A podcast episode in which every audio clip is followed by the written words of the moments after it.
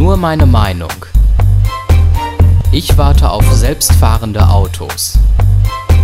Ein Kommentar von Stefan Seefeld. Für mich ist es ein positiver Ausblick in die Zukunft. Selbstfahrende Autos werden in wenigen Jahrzehnten die menschliche Steuerung des PKWs ablösen. Man muss sich nicht mehr im hektischen Straßenverkehr konzentrieren und mit engen Parklücken quälen. Als jemand, dem das Fahren keinen Spaß macht und es aus Stressgründen komplett meidet, kann ich diese Technologie daher nur sehr begrüßen. Menschliches Versagen ist die häufigste Unfall- und Todesursache im Straßenverkehr. Mit selbstfahrenden Autos wird der Straßenverkehr also deutlich sicherer. Die meisten Autofahrer dürften meine Vorfreude wohl nicht teilen. Sie erleben oftmals ein Gefühl der Kontrolle und Macht, wenn sie eigenständig ein Kraftfahrzeug steuern. Obendrein macht es vielen einfach Spaß. Selbstfahrende Autos nehmen sie daher wohl eher als Spaßbremse und ein Stück weit als Verlust der Autonomie wahr. Besonders diejenigen, die sich für besonders tolle Autofahrer halten und mit ihrem Fahrstil gerne angeben, wird es frustrieren, dass sich das selbstfahrende Auto immer brav an die Geschwindigkeitsbegrenzung und sonstige Regeln halten wird. Für mich und einige andere Menschen ist es hingegen ein Segen, dass gerade besonders von sich überzeugte Autofahrer die Kontrolle über ihr Fahrzeug an eine künstliche Intelligenz abgeben werden.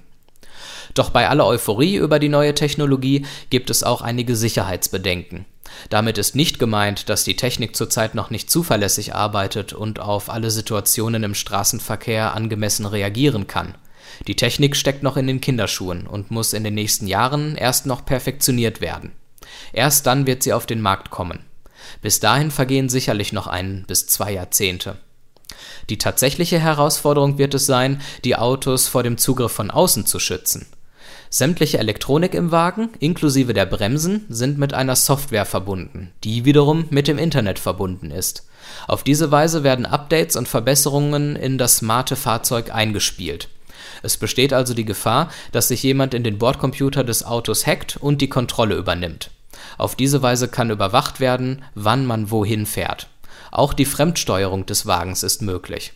Im schlimmsten Fall können sogar absichtlich tödliche Unfälle herbeigeführt werden, um unliebsame Personen, zum Beispiel Politiker, Whistleblower, den Ex-Freund oder Konkurrenten in der Wirtschaft, zu eliminieren. Um die Wahrscheinlichkeit eines solchen Angriffs gering zu halten, werden wir unser selbstfahrendes Auto regelmäßig mit Sicherheitssoftware updaten müssen, ähnlich wie wir es mit unserem Computer oder Smartphone machen Klar ist aber auch, einen hundertprozentigen Schutz wird es nicht geben. Jede Technik ist angreifbar und kann manipuliert werden. Wichtig ist, dass die Techniker und Ingenieure sich der möglichen Gefahren bewusst sind und frühzeitig an der Vermeidung bzw. Minimierung dieser Gefahren arbeiten. Aufhalten lässt sich die technische Entwicklung nicht. Ist eine Erfindung erstmal in der Welt, wird sie nicht wieder verschwinden. Wenn wir frühzeitig die Folgen neuer Technik abschätzen, können wir ihre Entwicklung aber positiv prägen.